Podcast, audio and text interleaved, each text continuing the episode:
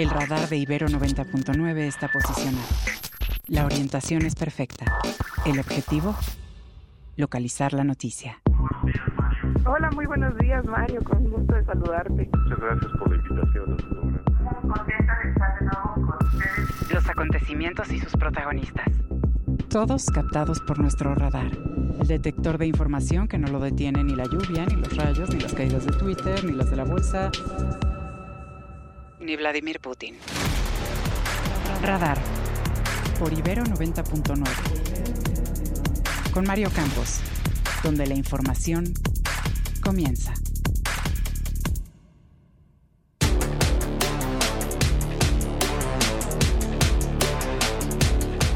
A más de 24 horas del paso del huracán Otis por Guerrero, los tres niveles de gobierno siguen sin dar información clara sobre el impacto de esta tragedia.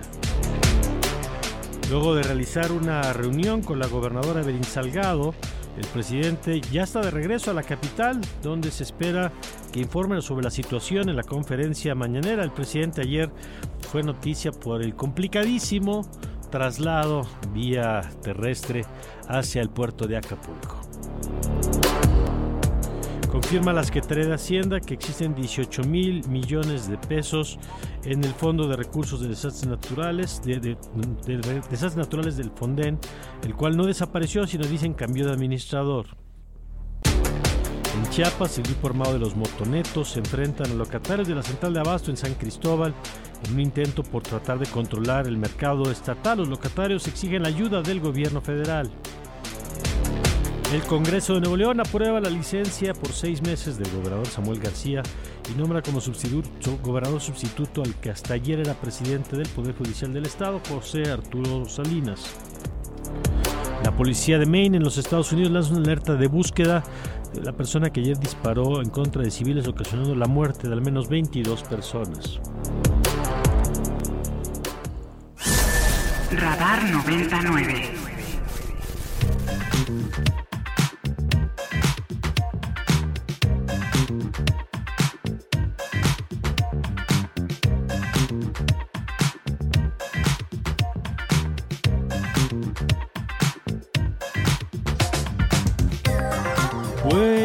Días, muy buenos días, bienvenidos a Radar 99. Yo soy Mario Campos y les saludo con mucho gusto en esta mañana de jueves, jueves 26, jueves 26 de eh, octubre del 2023, en esta mañana en la que saludo a mi querida Emilia Álvarez. ¿Cómo estás Emilia? Buenos días. Ahí nos escuchas Emilia. frío. Ay, ¿me escuchan? Ahí ya te escuchamos perfecto. Lo siento, hay como un pequeñillo eh, retraso. Pero bien, con mucho frío, con mucho frío, Mario. ¿Ustedes cómo están? Muy bien, contentos de platicar contigo aquí con mi su- querida Sofía que nos acompaña, Sofía Ballesteros. ¿Cómo estás, Sofía? Hola, hola, buenos días. Bien, aquí andamos también con frío, ¿no? Es lo que estábamos diciendo aquí en, en Santa Fe. Se sienten como 5 grados menos que en el resto de la ciudad. Sí, siempre es así la cosa. Y ahora, además, yo diría, Sofía Emilia, que además de con las bajas temperaturas, con el ánimo un poquito apachurrado, ¿no? Sí, caray. Eh, y yo diría que con mucha incertidumbre también, porque pues han pasado muchas horas y la- lo cierto, lo cierto es que no sabemos qué pasa. Si uno piensa, las imágenes que hemos visto son terribles, pero sobre todo concentradas de la zona turística. No hemos Sí, visto las claro. imágenes de algunos de los hoteles que fue como sí, si les- devastados. devastados, pero no sabemos qué ha pasado en las zonas populares, digamos, en las zonas habitacionales. No sabemos qué ha ocurrido con muchos... eh, eh, hay mucha gente que no se ha podido comunicar. Ese creo que es uno de los temas. Y bueno, Sí, está ya la mañanera, pero creo que el presidente no va a empezar con ese tema, ¿correcto? Por lo que estamos escuchando, el presidente va a arrancar eh, hablando de otro tema, eh, cosa que me sorprende. Bueno, a ver, me sorprende porque lo que debería hacer el presidente es estar hablando de lo que pasa en Acapulco.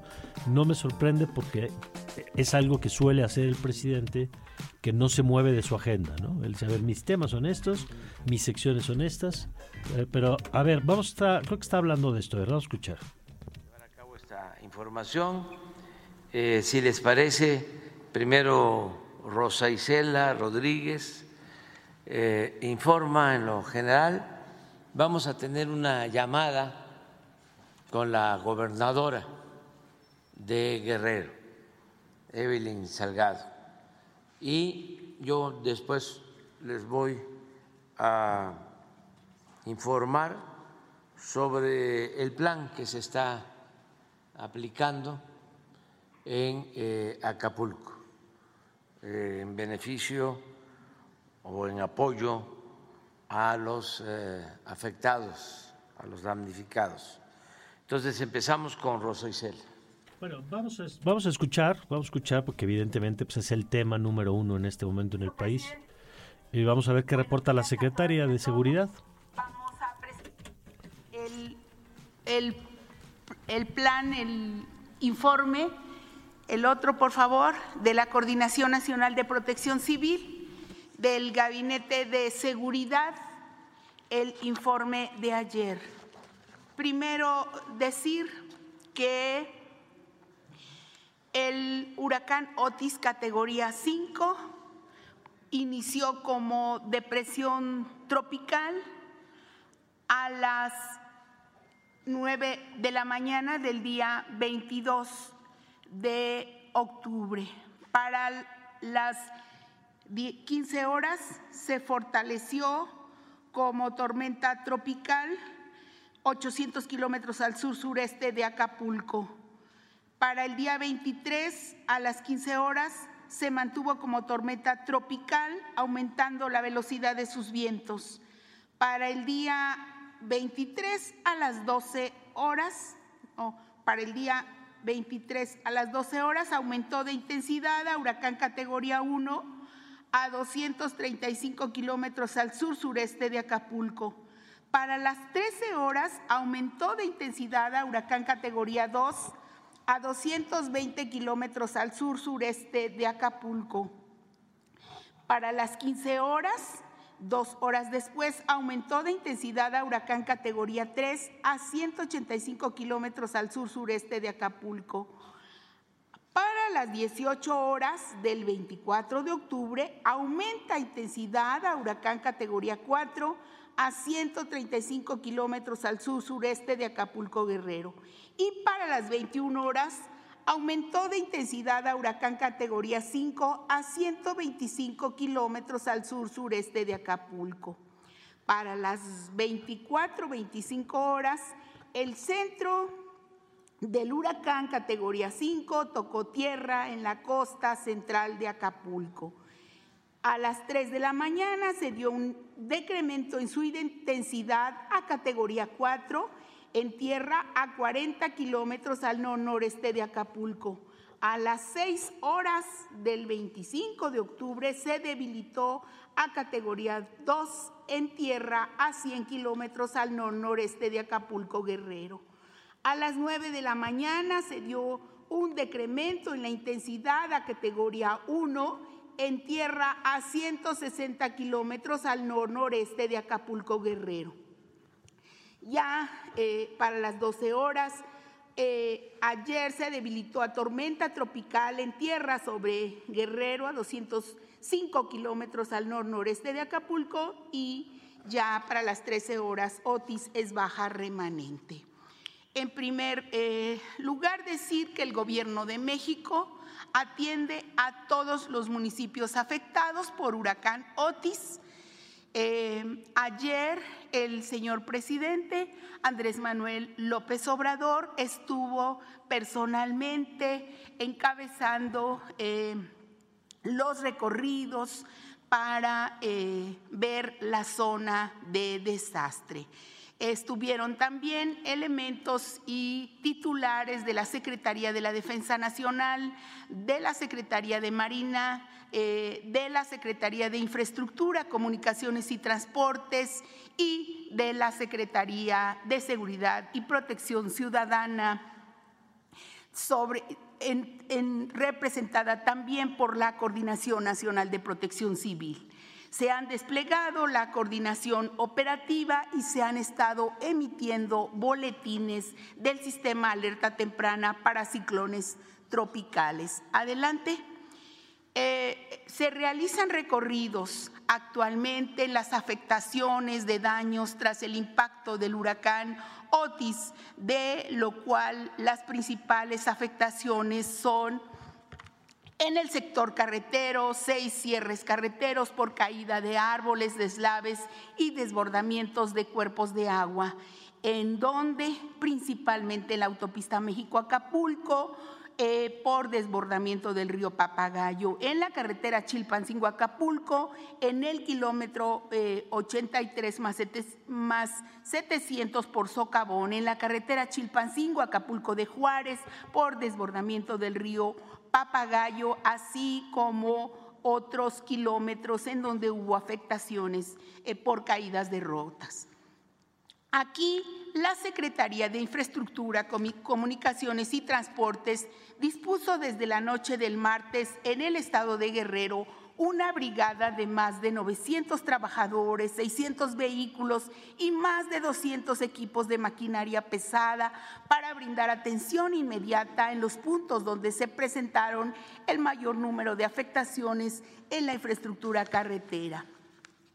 Por parte del Instituto Mexicano del Seguro Social, eh, pues hubo daños en la infraestructura, en los hospitales, como el Hospital General Regional número 1, Vicente Guerrero del IMSS, donde hubo el traslado de 200 pacientes en otras unidades médicas, donde laboran en evaluación de daños. El Instituto Mexicano del Seguro Social, en coordinación con, la, eh, con Protección Civil, em, envió ya médicos, enfermeras para atender la emergencia y se están preparando más cuadrillas para los temas de conservación y mucho abasto de medicamento por parte del sector salud. El Hospital General Renacimiento del sector salud presenta inundaciones en la planta baja. Se espera que en 24 horas esto esté completamente funcionando y de acuerdo al Centro Regulador de Urgencias Médicas de Guerrero, se informa que el Hospital General de Acapulco, el quemado, está operando con normalidad y eh, también los demás hospitales en la región. Por parte del sector aeroportuario se informa de la suspensión de operaciones hasta nuevo aviso en el Aeropuerto Internacional de Acapulco con afectaciones en la infraestructura, por ejemplo, en el cercado perimetral, los equipos de inspección y daño, los pasillos, también la inundación del área de mostradores, la torre de control, la comandancia también tiene afectaciones así como las vías de acceso al aeropuerto que eh, anoche estaban intentando ya su desbloqueo. También las afectaciones en el sector eléctrico, en donde 504.340 usuarios no viviendas no tenían suministro eléctrico, de los cuales la Comisión Federal de Electricidad ha restablecido al momento y vía remota 202.932 que representan ya hasta la madrugada el 40% de los usuarios afectados. Esto pues tuvo un colapso de 58 torres de alta tensión, los cuales son la fuente principal de energía eléctrica en la región afectada. La Comisión Federal de Electricidad dispuso de un equipo conformado eh, por 1.320 trabajadores electricistas, 159 grúas, 511 vehículos, 37 plantas de emergencia y tres helicópteros. Eh, se espera que en, las próximas horas, en los próximos días, esté totalmente restablecido. En el eh, sector hotelero, pues las afectaciones sí fueron también graves, en donde los hoteles costeros afectados en sus habitaciones por cristales rotos e inundaciones por el ingreso de lluvia. Pues también el sector comercial hubo afectaciones, daños en cristales, fachadas, en plazas, en locales comerciales y todos.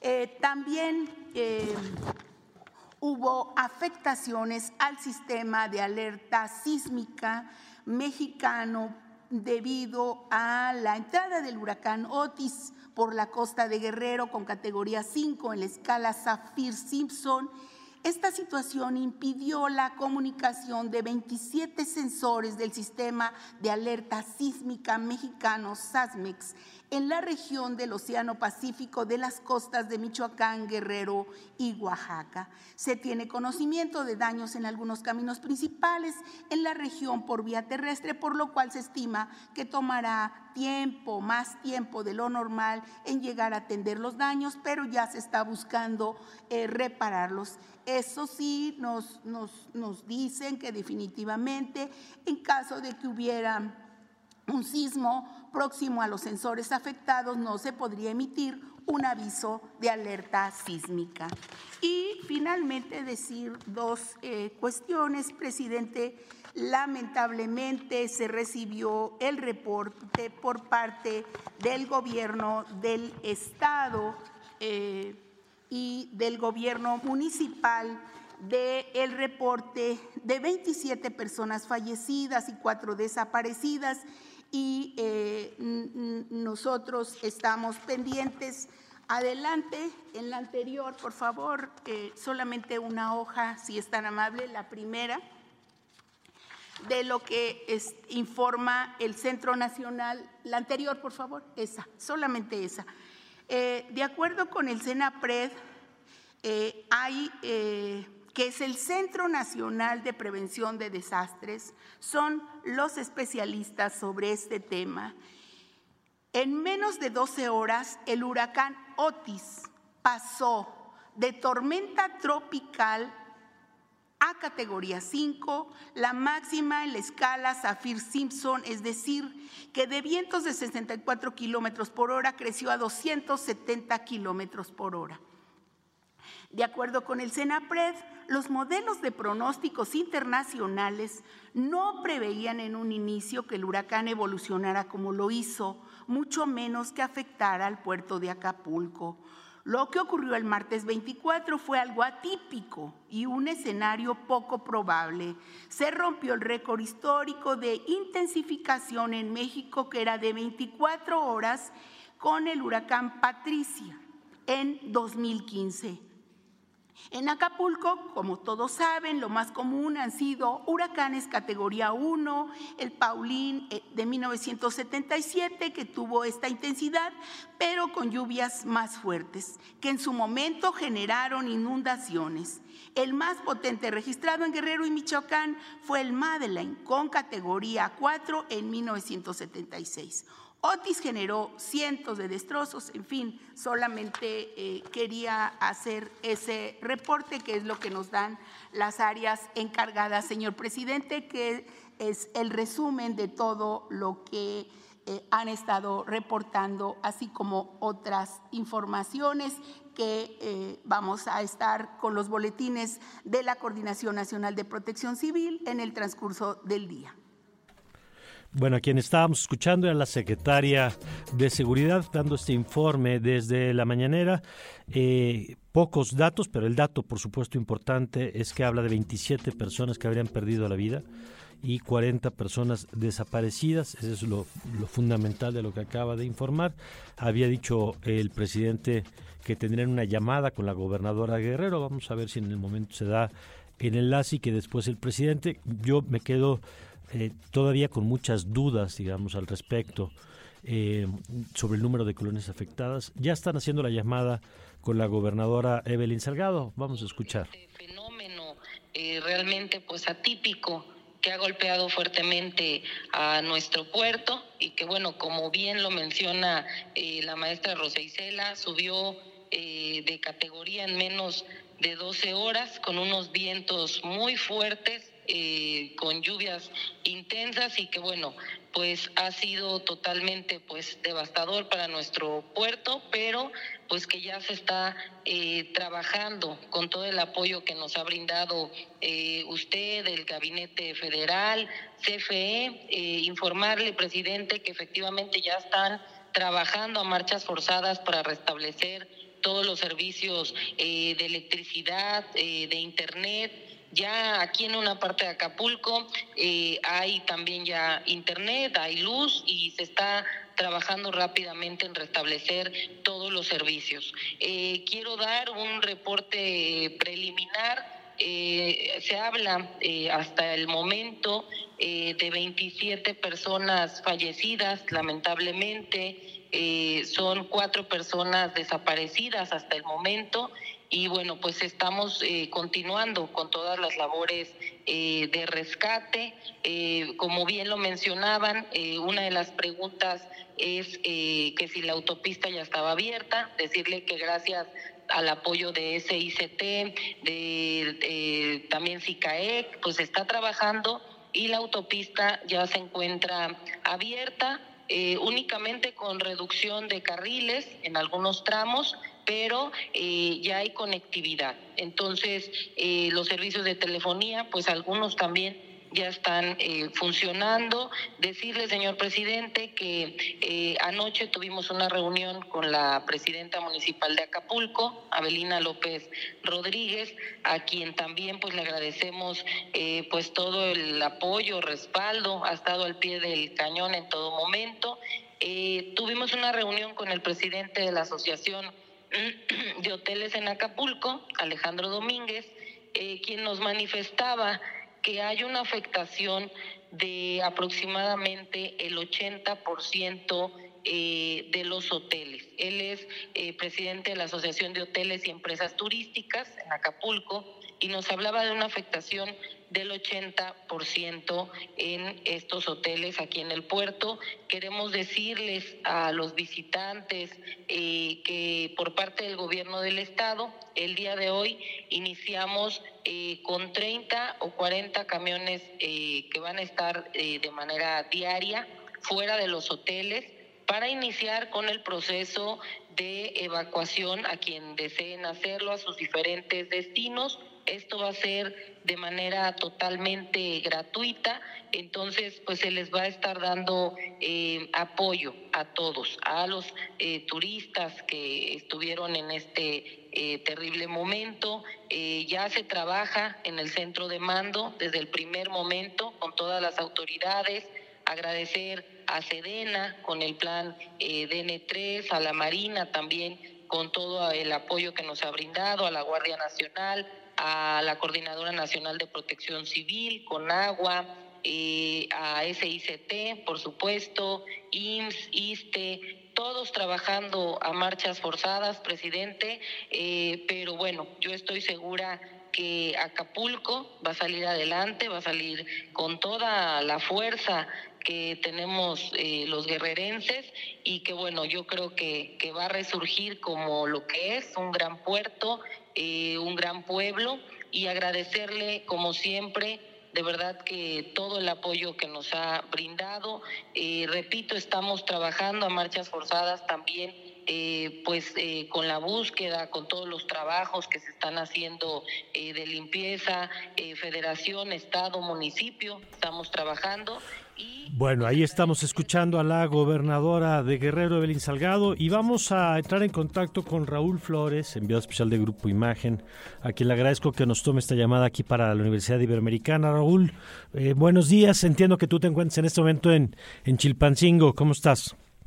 Mi estimado Mario, un gusto saludarte a ti y a todo tu auditorio, exactamente en la capital del estado de Guerrero. Y esto te lo comento debido a que Acapulco, el puerto de Acapulco está completamente incomunicado no hay luz, no hay agua, no hay internet, ni siquiera los servicios básicos como la alimentación hay en este momento. El día de ayer logramos entrar junto con el contingente del presidente Andrés Manuel López Obrador, que se trasladaba en unos jeeps del ejército mexicano. Es así como pudimos abrirnos paso y poder entrar al puerto de Acapulco, un puerto completamente devastado, todo destruido. Incluso estos vientos, de acuerdo a los que nos comentaban algunos funcionarios del Servicio Meteorológico Nacional, que alcanzaron la categoría de 300 kilómetros por hora. Los hoteles de la costera Miguel Alemán, de estos majestuosos hoteles, prácticamente quedaron devastados. Incluso los huéspedes están durmiendo en estos salones que tienen esos hoteles, en esos camastros que están en las piscinas, los acondicionaron, les pusieron toallas y ya sirven como dormitorios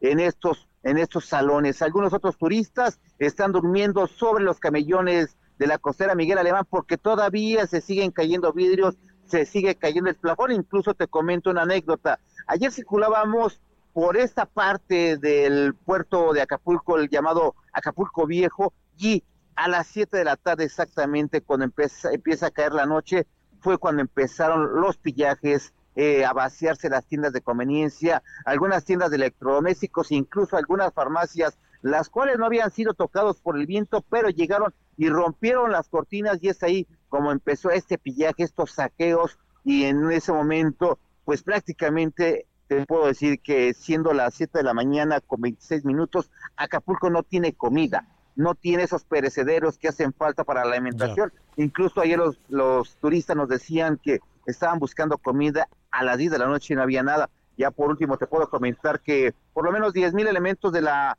Armada de México, Ejército Mexicano, de la Guardia Nacional entraron también alrededor de las 8 o 10 de la noche junto con un gran despliegue de la Comisión Federal de Electricidad, que eran decenas, decenas de camiones con transformadores y plantas eléctricas para poder ayudar a poner por lo menos los servicios más elementales, porque hasta esta hora no hay cifras si hay víctimas, no hay cifras de cuántos edificios, no hay cifras de cuántas comunidades están incomunicadas precisamente por la falta de Internet, de esta modernidad que nos ha absorbido ese Internet y esa telefonía celular, ni siquiera satelital. De acuerdo. Raúl, una pregunta que muchos nos hacemos es, eh, hemos visto las imágenes de la zona turística, esta que nos describías ahora, pero ¿qué ha ocurrido en las zonas eh, pobladas, en las zonas habitacionales? Eh, ¿Qué alcanzaste a percibir? Precisamente eso, Mario, no podemos entrar y estuvimos hasta la una de la mañana, no pudimos entrar a esas zonas porque los árboles, los postes te lo impiden, incluso Protección Civil del Estado de, de Guerrero nos decía no se bajen porque hay algunos postes que todavía tienen un poco de energía eléctrica por las lámparas y como es están todavía inundadas algunas calles, esto puede ser mortal, por eso no se ha podido entrar porque tiene que cortar de lleno toda la energía y hasta el momento lo mencionábamos, no hay alguna cifra. Hoy vamos a poder entrar, vamos a ver si podemos entrar a Tecpan de Galeana, que nos dicen que es una de las, de las zonas más pobres o de las más pobres de Guerrero, pero también de las más devastadas, porque la incomunicación es a través de las carreteras que fueron deshechas por los ríos y por los fuertes vientos, por lo tanto, hoy intentaremos caminarle porque hay ríos que inundan estas, estas viviendas, pero precisamente la falta, la falta de la comunicación es lo que evita precisamente que podamos entrar. Hay muchas familias, hay muchas familias incomunicadas, nerviosas, incluso en el medio donde estamos colaborando, nos han mandado mensajes de a sus familias de que están bien. Lo que podemos decir que en la zona de la costera Miguel Alemán las familias están bien, afortunadamente no hay heridos. Lo que sí hay mucho pánico porque nadie, incluso ayer entrevistábamos a un turista ruso, decía que jamás en su vida había, había sentido un huracán de esa categoría que le dé miedo y quiere regresarse a su país, pero no que el aeropuerto todavía no tiene vuelos de retorno a las ciudades de destino de los turistas. Pues muchas gracias Raúl por tu por tu información. Te agradezco mucho y espero que que siga ah, que sigas eh, desarrollando esta cobertura de la que seguiremos atento a todo tu trabajo a través de Grupo Imagen. Gracias Raúl. Estamos pendientes, buenos días. Buenos días, Raúl Flores, periodista enviado de Grupo Imagen y quien amablemente pues, nos comparte lo que acaba de ver en las últimas horas. Esto que nos dice me parece clave, la imposibilidad de entrar a las colonias, porque seguimos todavía creo que con más preguntas que respuestas. Vamos a escuchar parte de lo que está diciendo el presidente, vamos a estar yendo y viniendo con la información naturalmente, porque pues, este es el tema del que todos estamos pendientes en este momento. Eh, también Víctor Suárez, subsecretario de Agricultura porque se afectaron cultivos, sobre todo eh, maíz, eh, milpas, que fueron afectadas. Fue tan fuerte la, eh, la lluvia y sobre todo el viento que se arrancaron árboles grandes, parotas fue eh, muy fuerte, mucho, mucho, muy fuerte el impacto. Entonces, eh, se va a apoyar a pequeños productores, a los que perdieron tus cosechas, y va a, estar también la financiera para el bienestar, eh, Rocío Mejía. Eh, ya inició la Comisión Federal de Electricidad el levantamiento de postes, el tendido de líneas,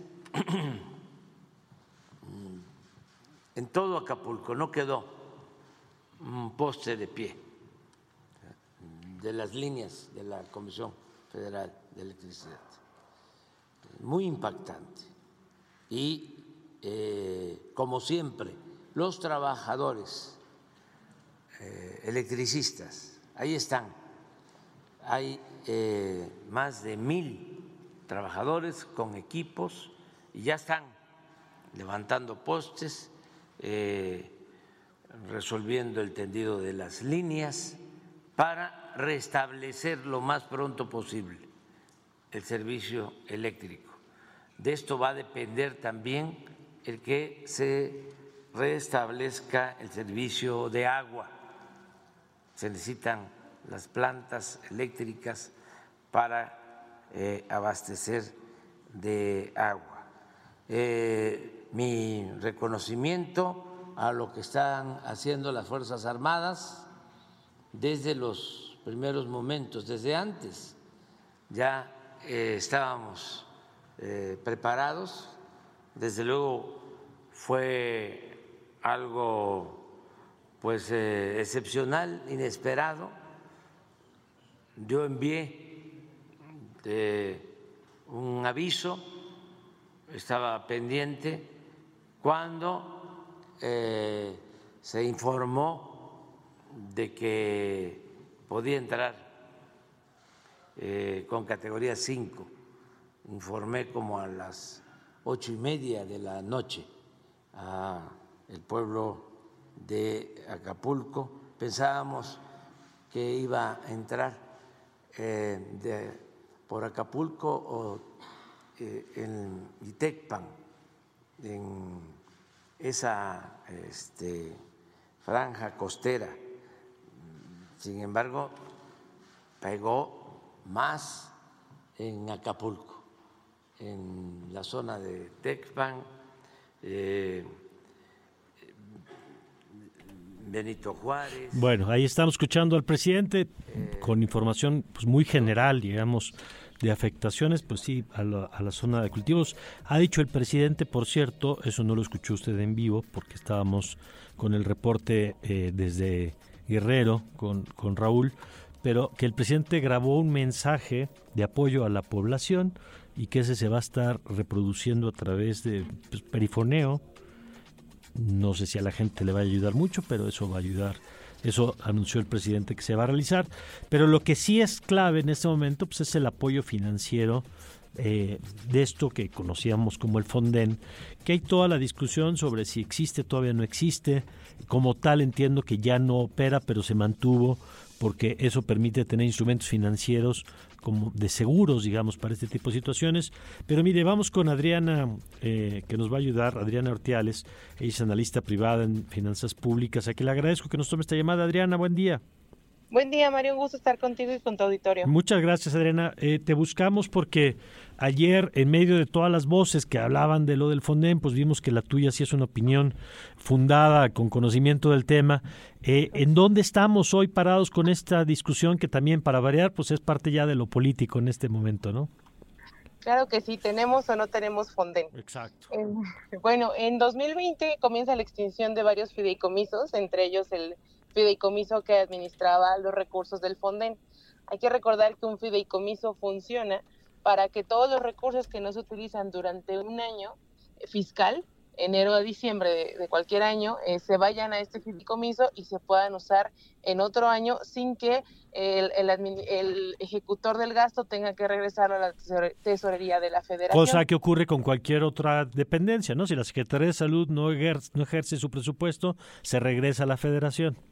Así es, lo mismo pasaba con el recurso del Fonden. Okay. Eh, ahora, en 2020 comienza su extinción y se hace una declaración en la que se dice que los recursos que están dentro del fideicomiso se van a tomar eh, y de aquí en adelante lo que va a pasar es que se va a asignar en un programa presupuestario un monto determinado y conforme las dependencias requieran el recurso, ese recurso se va a ir ejecutando. Por eso hoy vemos que sí existe el, el programa presupuestario. Una cosa es el fideicomiso y otra cosa es el programa presupuestario que está dentro del presupuesto. Entonces, el programa presupuestario cada año se le asigna un recurso y conforme las dependencias lo requieran o los estados, se le va pagando. También ahí podemos observar que cada año tiene 13 mil, 20 mil millones y no lo gasta el ramo 23. ¿Por qué? Porque se transfiere al Estado o se transfiere a la dependencia y la dependencia lo gasta. Ahí, ojo, ya no podemos seguirle el rastro al recurso porque no saben qué dependencia, en qué programa o qué Estado lo está gastando. Ahora bien, el fideicomiso, como vamos a verlo como una cajita, como un cascarón, no pudo extinguirse por completo porque en 2020 se contratan, eh, se, renueva el bono catastrófico. Eso es muy importante eso que nos estás diciendo, porque eh, es decir, en el discurso público se eliminó, pero no se podía eliminar por esto que nos vas a explicar ahora. Así es, no se podía eliminar en su totalidad porque en 2020 se renueva el bono catastrófico y el seguro el bono se renueva por cuatro años más, o sea que este estaba vigente hasta marzo de 2024. Y si en caso de que surgiera como hoy una, un, terremoto o un huracán en el Pacífico o en el Atlántico, eh, se, iba a, activar este seguro y teníamos que tener una cajita donde recibir este recurso. Por eso es que hoy, si ustedes ven la disponibilidad que hay en el fideicomiso, pues te va a parecer que eh, va en un 45% de su extinción. Es decir, todavía hay un remanente necesario para que en caso como ahora, que se active un seguro, podamos recibir este recurso. Ok, entonces así nos encontramos el día de hoy. Eh, se va a ejercer, digamos, habría forma de ejercer este recurso. Aquí la clave será también los tiempos para el ejercicio, ¿no? Porque pues, la reconstrucción tendrá que ser inmediata. Así es y todavía hay que pasar ciertas, este, eh, como todo seguro, pues tiene ahí sus letras chiquitas y ya ha pasado solamente una vez del 100% de y fue con el terremoto de 2016. Ahí te estamos perdiendo un poco. Uh, ahí estamos. Que solo cubre un evento en un periodo, un evento en un periodo. Entonces solamente una vez se ha podido cobrar el 100% de este bono, de este seguro. Eh, cuando tuvimos el huracán Obi, no se pudo cobrar un solo centavo. Cuando llegó Patricia, solamente se cobró el 50% de este seguro. Y esto es por la medida en la que nosotros podemos establecer la magnitud de un huracán. Y esto tiene que ver con los milibares. Entonces el seguro establece que si es menor a 933, el seguro te va a cubrir el 50%. Okay. Si es menor a 920, el 100%. Hasta ahora Marina ha dicho que se encuentra en un rango de 948 960. Entonces, por ahora, con estas medidas, no tendríamos acceso al, al bono catastrófico. Todavía no es algo oficial. O sea, independientemente de la potencia, digamos. Aunque, aunque sea categoría 5, eso no garantiza que se pudiera ejercer porque depende de la cantidad de lluvia. Así es. Entonces, los 485 millones de dólares que se tienen este, estos bonos, pues todavía no es una realidad que podamos cobrarlos. Ayer el subsecretario eh, Llorio dijo que teníamos el bono de 485, bueno, pues, dependerá de estas mediciones, que teníamos un seguro por 5 mil millones de pesos, ese sí se puede cobrar porque es un deducible cuando tus gastos superan los 750 millones de pesos y yo creo que en la situación en la que estamos seguramente va a suceder dijo que también había una reserva de efectivo de 18 mil millones de pesos. Esto es por la asignación que se le da al presupuesto cada año. Mm. Para 2023 se le asignaron no 18 mil, se le asignaron 17 mil millones de pesos. Sin embargo, cuando tú ves el modificado, es decir, lamentablemente Hacienda durante el año puede mover el presupuesto aprobado. Hoy no son 17 mil millones lo que tiene el Fonden, son 13 mil millones de pesos y ya se gastaron 5 mil. Entonces, no tenemos 18, sino tenemos alrededor de 7 mil millones. ok, bueno, pues eso es con lo que se cuenta en este momento. Y Muy, muy importante lo que nos compartes. Adriana, te agradezco mucho y si nos lo permite, seguimos en comunicación en estos días. Claro que sí, un gusto. Que tenga un bonito día. Gracias, es Adriana Ortiales. Déjeme darle más información. Bueno, eh, Uno, que el presidente confirma lo de las 27 personas fallecidas más cuatro desaparecidas. Y también le cuento que Renato Flores, que es el director de, comunicación de Telmex, dice que Telmex ha restablecido los servicios de su red dorsal de telecomunicaciones en Acapulco. Tras una intensa labor de sus técnicos, la empresa concluyó las labores de empalme de la fibra óptica que fue afectada por el huracán Otis. Así que bueno, pues eso es lo que está reportando también Telmex. Este, vamos contigo, Sofía, contigo, Emilia, que nos tienen más información. Así es, resulta que pese a desconocer el saldo humano que dejó la tragedia ocasionada por Otis, los hechos eh, fueron aprovechados por la clase política de todos los partidos para sacar provecho. Ayer, durante la comparecencia del subsecretario de Hacienda, Gabriel Lloro, para abordar el tema del, del presupuesto del año próximo, aseguró que el Fondo de Desastres Naturales, el FONDEN, sigue operando y cuenta con 18 mil millones de pesos. Ahorita nos comentaba Adriana que ya son 13 mil millones de pesos eh, para atender las emergencias luego de ataques de los senadores del PRI y del PAN que cuestionaron la supuesta desaparición del fondo. Vamos a escuchar lo que se dijo. Que se hagan obras eh, y los municipios quienes establecen eh, el sistema de facturas y de, sobre los proyectos de recuperación. Lo que se hace más bien es, eh, se centraliza y se transfieren los recursos a los ejecutores que pudiera ser eh, la Sedena o cualquier otro ejecutor como un Estado. Bueno, ahí es parte de lo que se discutió ayer en el Congreso, que insisto, pues estamos en un ambiente en el que todo se politiza y hay que ir a la parte técnica, como esta que acabamos de escuchar, de cuáles son los recursos reales y luego pues cuánto presupuesto se va a destinar para este tema de la reconstrucción. Pero vámonos con más información con Jesús eh, Carachure, es meteorólogo del Servicio del Sistema Meteorológico Nacional. Jesús, como siempre le agradezco que nos tome esta llamada. Muy buen día. Hola Mario, ¿qué tal? Buenos días, muy buenos días a la auditorio que nos escucha. Gracias Jesús. Algo que hemos estado escuchando desde ayer, lo, lo escuchamos incluso en la mañanera hace unos minutos, es lo rápido que pasó de tormenta tropical a categoría 5, que sí es un evento extraordinario. Y bueno, pues acudimos a los expertos como usted para que nos diga de veras qué tan extraordinario resulta eso y a qué se debe. Eh, sí, mira, realmente eh, pues fue muy rápida, como tú comentas, la, la intensificación de este sistema. Se tenía previsto eh, pues, que se intensificara de tormenta tropical a huracán categoría 2, posiblemente hasta categoría 3, un poco antes de impactar sobre, sobre las costas de Guerrero. La trayectoria, pues sí, fue, este, pues ahora sí que eh, monitoreada desde el fin de semana y bueno pues eh, entró o bueno tocó tierra el centro del sistema por donde más o menos se tenía prevista no que era en la costa de, Guerrero. Te comento que sí se tenía este eh, pronosticado que incrementara aunque no tan rápido ni alcanzara la categoría 5 sí eso sí realmente fue algo extraordinario como como, como comentas tú esa intensificación tan rápida no que estamos hablando de un lapso de dos horas aproximadamente se intensificó de, tormenta eh, tropical a huracán categoría 5 algo pues ahora sí que poco visto en, algún ciclón, no solo aquí en México, sino pues en otras regiones, ¿no? La extracción muy rápida, pues fueron varios los factores, ¿no? Que generaron esta intensificación tan rápida. Una, la temperatura del mar, estaba, pues la temperatura del mar eh, normalmente para que un ciclón eh, tenga fuerza, tenga vida, son 26 grados, 27 grados centígrados. Y bueno, la temperatura, eh, el eh, antier, que fue el día del impacto, estaba entre 30 y 31 grados, no fue muy alta la temperatura eh, con relación, te repito, la, a la temperatura media que se requiere para que eh. Factor Jesús, eso que nos estás explicando, ¿la temperatura tan alta es lo que explica el aumento de la fuerza del huracán? Eh, fue uno de los de las de las condiciones, ¿no? Te comentaba fue una, uno de los de los eh, parámetros que se dieron para que se intensificara. Otra fue que en los niveles medios y altos de la atmósfera no había nada que pudiera interrumpir esta esta intensificación tan rápida.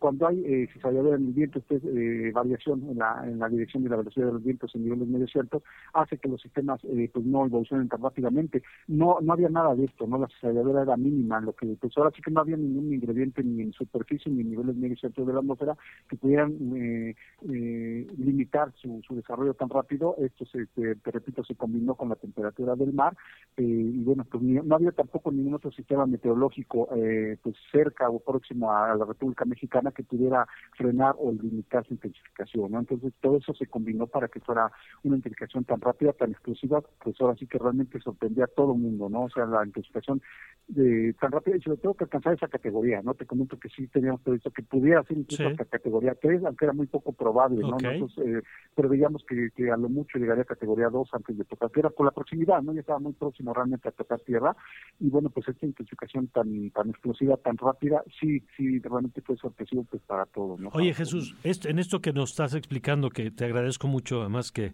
para quienes no somos especialistas es muy valioso entender esto que nos estás diciendo, algo que nos han preguntado y yo sé que es una pregunta compleja, ¿no? De si esto tiene que ver con fenómenos de cambio climático, ¿no? Que si esto es, digamos, dentro de la anormalidad, pues hay alguna variable que nos permite decir, bueno, sí, porque hay un patrón distinto en el comportamiento de las temperaturas. Sí, no, sí. no, te escuché bien, ¿me puedes repetir la pregunta? Sí, te decía que una pregunta que nos han hecho, pero que entiendo que es compleja, es si esto atípico que nos estás contando tiene que ver con el fenómeno del calentamiento global. Eh, sí, en parte sí, en parte sí. Eh, bueno, más más que nada con, ahorita con, con el fenómeno del niño, no estamos en año de, niño y como sabemos este es un este calentamiento eh, en algunas zonas, ¿no? Del Océano Pacífico eh, en algunos años, ¿no? Hay años de niño y años de niña, ¿no? Entonces este año pues, precisamente es año de niño y bueno, en parte sí influyó, ¿no? O sea, no no no quiere decir que porque que el niño haya sido el responsable por completo, porque bueno, eso indicaría que todos los ciclones eh, evolucionarían, evolucionarían igual, ¿no? Y eso no es cierto, o sea, no, no pasó en este año, no está pasando, ¿no? Pero sí, en parte sí, este este fenómeno del niño eh, influyó un poco, ¿no? En este calentamiento, como te comentaba, ¿no? Un poco eh, pues fuera de lo normal, ¿no? Para, pues, para, para esta zona del del Océano Pacífico, eh, te comentaba, ¿no? Que generalmente los, las temperaturas entre 26, 27, 28 grados, ¿no? Cuando se desplaza un ciclón es la temperatura del mar, por eso precisamente siguen alguna, este, alguna ruta, ¿no? Precisamente por eso los ciclones no todos se, se dirigen de la misma forma, no todos evolucionan igual porque son diferentes los, factores, ¿no? Una vez es este corredor de aguas cálidas que, que, van siguiendo, ¿no? Entonces por eso algunos se desplazan hacia una zona, otros se van hacia el oeste, otros se impactan en México, otros se desplazan, o sea, eh, la temperatura del mar es muy importante, ¿no? Para esta evolución pero sí esta temperatura muy por arriba de lo normal eh, para esta zona del Pacífico y para esta época del año, sí en parte pues, también, es también en parte puede tener De acuerdo. Y finalmente, eh, Jesús, uno de los temas es eh, pues qué se prevé en las siguientes horas tanto en lo inmediato, digamos, para la región, estamos hablando de la región de Guerrero, obviamente, estamos todavía en esta temporada donde se puede presentar más de estos fenómenos. ¿Qué tenemos en este momento hacia esa región? Mira, afortunadamente para esta semana, no digo afortunadamente pues por, por todo lo que generó, ¿no? Este Otis en Guerrero, ¿no? En, sobre todo en Acapulco, ¿no? Que fue la zona más afectada. Afortunadamente, ahorita, ahorita lo que resta de la semana, pues al parecer no hay condiciones o probabilidades de que algún otro ciclón, alguna zona vaya, este, eh, algún fenómeno meteorológico pudiera afectar de manera importante esta región del país. Eh, estamos en temporada de lluvias, hay que recordarlo, sí esperamos lluvias para los próximos días, pero serán chubascos, alguna lluvia puntual fuerte, pero nada que ver, o sea, nada, nada extraordinario, no habrá, no habrá afortunadamente ninguna lluvia intensa para los próximos días. Estamos hablando de esta semana, ¿no? Para Guerrero y para gran parte del territorio nacional, afortunadamente. En cuanto a los ciclones, hay que recordar que todavía estamos en temporada ciclónica, ¿no? Oficialmente la temporada ciclónica finaliza el día 30 del de, mes de noviembre, ¿no? Entonces todavía hay probabilidad de que se forme algún otro ciclón, no se descarta, pero sí, la probabilidad de que puede hacer algún ciclón similar a este es muy baja, ¿no? Muy, muy baja. O sea, son ciclones que no se presentan, pues, ni siquiera dos veces al año, ¿no? Menos eh, para el mismo país, ¿no? O sea, la probabilidad de que otro otro sistema, otro ciclón pudiera evolucionar de manera similar y pudiera afectar México es realmente muy baja, ¿no? Ciclones sí puede haber, puede haber que puede ser que algún otro ciclón afecte México, tanto del Océano eh, Pacífico como del Atlántico. No se descarta porque, repito, todavía estamos en temporada de ciclones, pero sí, la probabilidad de que algún ciclón pudiera eh, impactar pudiera afectar México como lo hizo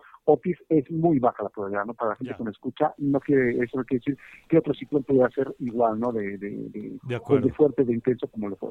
Jesús, le, te agradezco mucho la oportunidad de tener esta información de primera mano de lo que está pasando. Pues muchas gracias por tu espacio y un saludo a todos. Gracias, es Jesús eh, Carachure, él es meteorólogo y bueno, pues ahí está la información, lo atípico del fenómeno.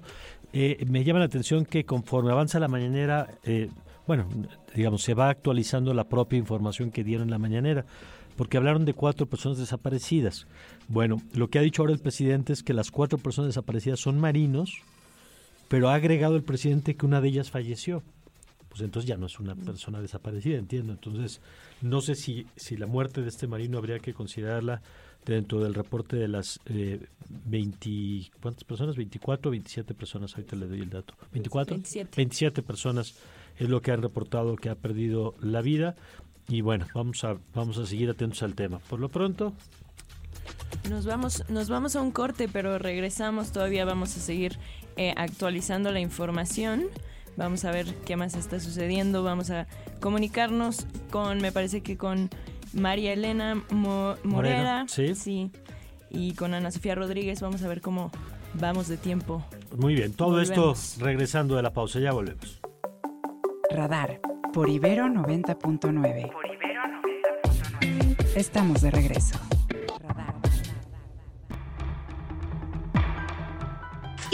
Finalmente decir dos eh, cuestiones, presidente.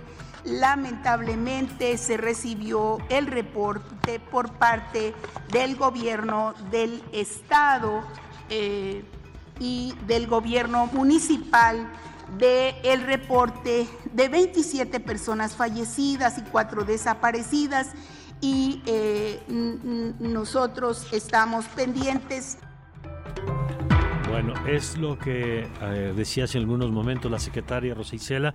Ahora, lo que platicamos aquí en cabina es que conocemos casos de primera mano, eh, de personas, digamos, que conocemos que tienen familiares allá en Acapulco y que no han tenido información.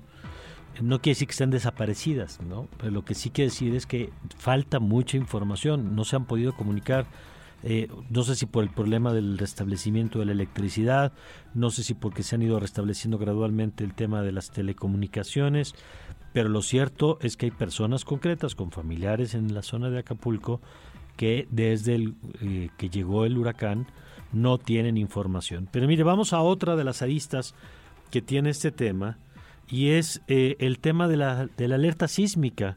Y le agradezco mucho al maestro Josué Serrano que nos acompañe. Él es director de alertamiento temprano de Sky Alert. Él fue director general adjunto, además de gestión de riesgos del Fonden. Eh, Josué, bienvenido, muy buen día. Mario, ¿qué tal? Muy buen día. Un gusto conversar contigo y con tu auditorio. Oye, te agradezco mucho que nos tomes la llamada porque en estos momentos, pues voces de especialistas como la tuya, creo que a todos nos ayudan a entender eh, parte de lo que está ocurriendo. Yo quisiera empezar con el tema de la alerta, porque reportaban hace unos momentos o confirmaban hace unos momentos en la mañanera, pues que los sensores no están operando. Si nos puedes ayudar a entender, pues dónde se colocan estos sensores, eh, de cuántos estamos hablando y si hay algún precedente de, de esto que ha, ha, ocurrido ahora en donde pues no tenemos información sobre lo que puedan registrar. Muy bien, muchas gracias, eh, Mario. recordemos que Otis es el primer huracán categoría 5 que impacta una ciudad de más de un millón de habitantes en el mundo. Entonces, el nivel de devastación y, eh, que, ha, provocado eh, no tiene precedentes. En ese sentido, Sky Alert cuenta con más de 120 sensores distribuidos en 20 estados de la República, aquellos que tienen peligro sísmico, y de estos 120 sensores eh, fueron afectados 19 en primera instancia por eh, el huracán. En este momento eh, se han restablecido ya 10, estamos trabajando con, para restablecer el, el resto. estamos preparando también las cuadrillas para poder llegar allá entre hoy y mañana y eh, decir que es solamente para sismos que fueran generados en Guerrero. El resto de eh, los estados que tienen cobertura tienen la posibilidad de eh, emitir un alertamiento sísmico para las distintas ciudades. ¿no? Ahora, los que no están operando, digo, a lo mejor es una obviedad, pero es que, que el viento los movió, que, que se rompe la, o que tiene que ver con el tema de la telecomunicación. ¿Por qué no operan esos? Tiene que ver con un tema de conectividad, es tema de comunicaciones y de electricidad. Ah, eh, hoy todavía la electricidad eh, llevaba un 40% de eh, que se restableció, las baterías de emergencia se agotan y no, como lo señalas ahora, no hay conectividad también ni con familiares de algunas personas, pero tampoco en telecomunicaciones en mm. general. Eso será paulatino y dependemos de eso. Nosotros igual hemos desplazado, estamos listos con eh, estructuras satelitales para eh, poder activar nuestros sensores. Esto que nos dice es importante porque entonces entiendo no es un problema de infraestructura de la red, digamos, de detección, sino que en la medida en que se restablezca la electricidad recuperaremos pronto la alerta. Así es, totalmente. Eh, es por eso que estamos eh, identificando caso por caso para poder eh, llegar y restablecerlo. Pero es en esa situación. Contrario a la alerta pública, que es el sistema de alerta mexicano, ellos tuvieron una afectación de 27 de sus antenas.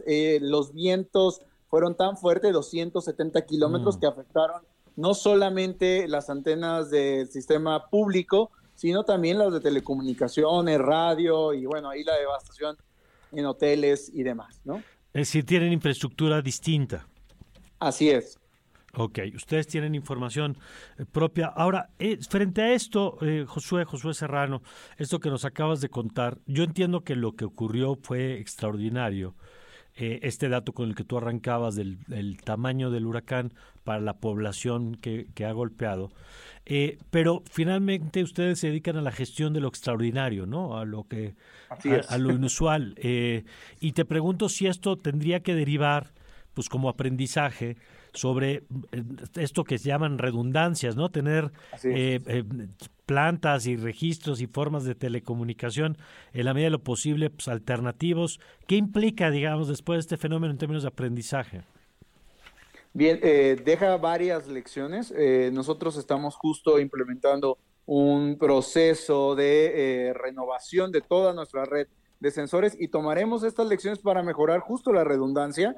Creo que es muy importante que esta situación no vuelva a pasar. Eh, tan extraordinario ya no es, ¿no? Queda, queda claro que no solamente en, Guerrero, sino cualquier eh, eh, estado de, la costa en México puede enfrentar estas situaciones. Entonces tomaremos las medidas para garantizarle a nuestros usuarios que estemos protegidos y que contemos con la alerta confiable. Bueno, pues vamos a estar atentos con esto. Eh, y en la medida en que ustedes puedan ir restableciendo, recuperando su sistema, te agradecería, eh, Josué, que lo podamos compartir con nuestro auditorio también eh, y pues que sigamos conversando en los siguientes días. Con todo gusto, eh, así, así será informado y estaremos abiertos a, a, esta transparencia también en cómo opera nuestra red, ¿no? Ese es el compromiso de Sky Alert. Gracias, gracias, Josué. Gracias, María. es el maestro Josué Serrano, director de alertamiento temprano de Sky Alert. Y es que, como nos ha explicado, pues son dos sistemas distintos, ¿no? Uno es el sistema público, que tiene su propia infraestructura, que quedó dañada, el tema de las torres, el tema de las telecomunicaciones, y el propio sistema de Sky Alert, que tiene su sistema eh, eh, con sus propios sensores, con su propia red de telecomunicación, que también quedó cortada. Pero me parece importante lo que dice, tiene que ver con la electricidad no tiene que ver con la colocación, digamos, física de los sensores. La infraestructura está bien, en la medida en que se restablezca la electricidad se podrá restablecer. No sé si va a ser el mismo caso del sistema de alerta público, digamos, ¿no? Del, del, gubernamental. Eh, tenemos información también, de, antes más de la financiera, tenemos los centros de acopio. Eh, bueno, si quieren, vamos ahorita con información financiera y eh, terminando la información financiera, porque sé que una inquietud que muchos tenemos es, bueno, ¿y dónde puedo ayudar? yo le diría que mi sugerencia es pues acuda con las instancias, ahorita le vamos a dar opciones, pero las que le dé más confianza, ¿no? Porque estamos en tiempos electorales, hemos visto historias de pronto que de uso de ese tipo de, tragedias con lucro político electoral, pero hay instituciones confiables en nuestro país con las que ustedes se puede acercar. Pero mire, vámonos con la información financiera con Sofía y con Emilia y ahora le vamos a dar datos para que esté usted pendiente de si quiere ayudar, dónde puede hacerlo.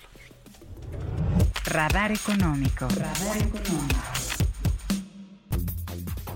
El, el, subsecretario de Hacienda, Gabriel Llorio, descartó que el endeudamiento que el Ejecutivo está solicitado para 2024 represente alguna alarma para los estándares internacionales y sea motivo para que México pierda el grado de inversión en su calificación crediticia.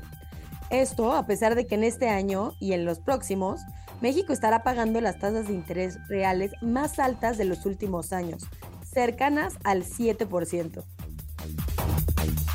La severidad de los daños ocasionados por el huracán Otis provocaron que se activara el bono catastrófico que México emitió en 2020 a través del Banco Mundial, el cual ofrece una cobertura de alrededor de 8.900 millones de pesos, informó la Secretaría de Hacienda y Crédito Público. La emisión provee una cobertura contra sismos de diferentes magnitudes, así como contra ciclones tropicales provenientes tanto del Atlántico como del Pacífico. Meta superó ayer miércoles las expectativas de ingresos para el tercer trimestre, al tiempo que advirtió de gastos adicionales y presiones regulatorias de cara a 2024. Los ingresos aumentaron 23% a 34.150 millones de dólares en el trimestre finalizado en septiembre, quedando por arriba de lo esperado por analistas de 33.560 millones. Por otro lado, en Israel, Bezalel Smotrich, el ministro de Finanzas, declaró ayer que el presupuesto para el 2023 y 2024 ya no es relevante, debido a la guerra de Gaza y será modificado. Además de mostrarse indiferente ante la rebaja de la perspectiva de Israel de estable a negativa por parte de SIP Global, aunque cifró el costo directo de la guerra en unos mil millones de shekels, 246 millones de dólares al día para Israel. Y esta mañana la criptomoneda Bitcoin tiene un valor de 34.200 dólares, mientras que un dólar nos cuesta 18 pesos con 28 centavos. Radar. Radar 99. Bueno, y vamos, Sofía, Emilia, tienen ustedes información sobre los centros de acopio. Sí, claro que sí, pues Depende también la zona de la ciudad en la que se encuentren. Eh, los que he visto, pues se encuentra la Cruz Roja Mexicana, que está en, Los Morales, en Polanco. Está el de Lastas del Estadio Olímpico Universitario. las oficinas de Sectur en Polanco también. El Centro Médico Naval, que está, se encuentra en, la Escuela Naval Militar. Está también em, en las instalaciones logísticas de la CEMAR que se encuentra en el canal de San Juan, en Iztapalapa. También eh, está el otro que se llama Haz Bien por Acá, que se encuentra en, Sierra Gorda, en Lomas de Chapultepec. Hay otro en Explanada, en la alcaldía Venustiano Carranza, eh, que se encuentra en, Jardín Balbuena. Y pues hay bastantes, de hecho aquí tenemos, tenemos una lista, eh, podría ser útil ponerla en, en En redes sociales sí la podemos compartir. Eh, hay, por supuesto, siempre en estos casos la discusión de si donar en especie o hacer aportaciones económicas. ¿no? Eh, yo he escuchado a los especialistas decir que es mejor muchas veces la aportación económica porque les permite a nivel local, una institución como la Cruz Roja, por ejemplo, pues hacerse de lo que realmente se requiere en ese lugar tienes un consumo local, que a veces eso también dinamiza la economía. El tema es cuando hay abasto. El problema es cuando no hay abasto local y entonces tiene que llevar de afuera todo el apoyo. pero bueno, parece que la carretera se puede restablecer pronto. Eh, le puedo contar también que eh, ayer hicieron evaluación del aeropuerto de Acapulco eh, y no había daño, por lo menos en las pistas, no había daño estructural al edificio. yo creo que pronto, ojalá, ¿no? Se pueda, se podrá restablecer el tema del aeropuerto y eso también va a permitir el tema de la, de, pues de la salida de la gente y de ayudas, que siempre es estratégico contar con un, con un aeropuerto. Pero bueno, vamos a compartir esto. Por lo pronto, Cruz Roja el, y el, para la, zona... En el Estadio Olímpico. Y el Estadio Olímpico, digamos, ahí hay dos zonas muy importantes donde usted se puede acercar. Bueno, ahora nos vamos, eh, Sofía, con... Vámonos a un corte y regresamos ahorita con Ernesto Osorio para que nos platique qué va de la mañanera. Ahora sí que mucho se ha dicho, a ver qué pasa. Muy bien, ya volvemos. Radar, de alto alcance. Nuestra página ibero99.fm y encuéntranos en Spotify como Radar 99.